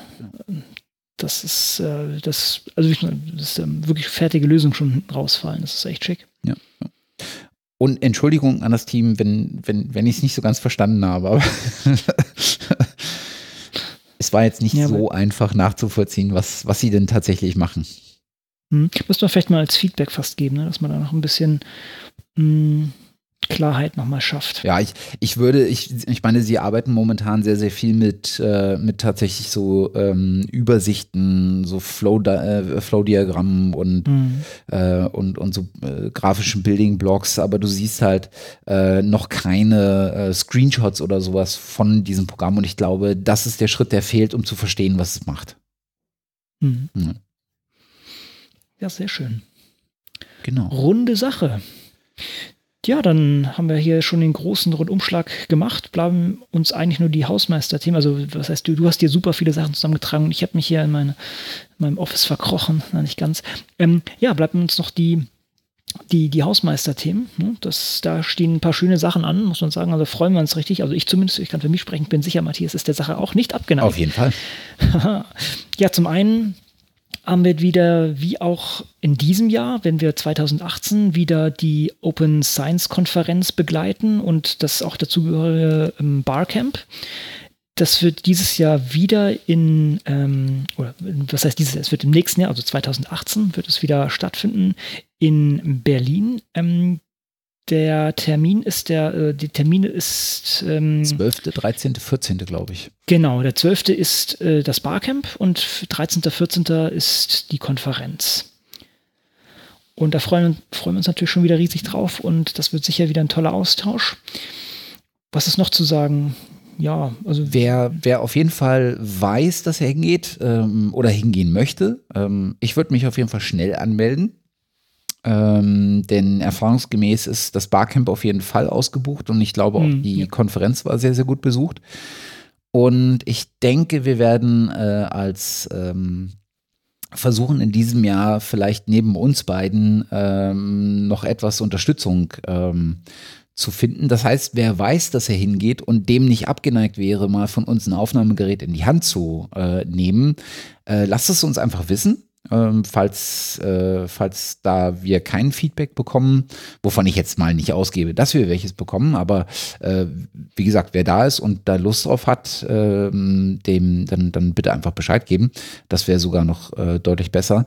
Äh, aber ich denke, wir werden uns da zumindest äh, ein bisschen Unterstützung suchen, denn gerade auf dem Barcamp war das dieses Jahr wirklich auch viel Hessel, den man da hatte. Das ist sehr stressig. Vor allen Dingen, Matthias schneidet die Sachen vor Ort auch noch. Das heißt, wir rennen zwischen verschiedenen Sessions hin und her, äh, versuchen da den Organisator oder den, Moderator, was auch immer, entsprechend immer abzugreifen und mit dem das Thema zu besprechen und was sozusagen ja, in, in der Session besprochen wurde, um das ein bisschen in, in, in Audio zu bannen.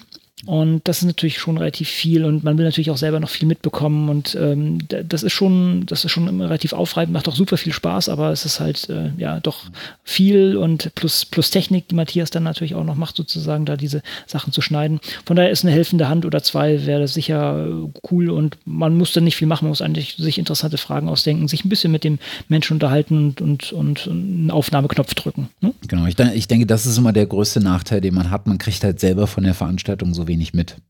Ne?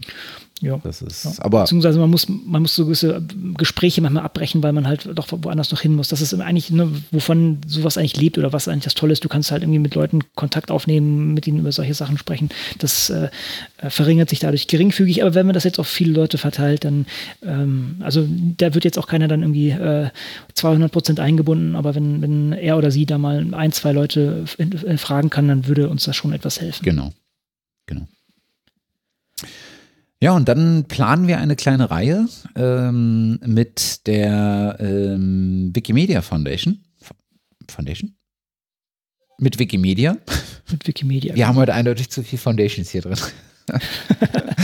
genau. Äh, zusammen mit Wikimedia, die ja eine neue, ähm, einen neuen Durchlauf des äh, Fellowship-Programms äh, Programms Freies Wissen ähm, jetzt gestartet haben. Das heißt, äh, nach dem doch anscheinend recht erfolgreichen äh, ersten Durchlauf äh, gab es jetzt, ähm, gibt es jetzt neue äh, Fellows äh, und auch, äh, ich glaube, noch mal etwas mehr Mentoren.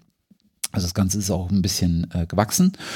Und ich denke, wir werden äh, dazu ein paar Folgen veröffentlichen, wo wir uns mal ähm, das, das äh, Fellowship-Programm an sich mal äh, anschauen werden, äh, da sicherlich mit jemandem von Wikimedia reden, äh, vielleicht auch von einem der anderen Förderer sind wir uns noch nicht so ganz sicher. Ich glaube, die Volkswagen Stiftung ist da noch mit drin und der Stifterverband für die deutsche Wissenschaft. Genau.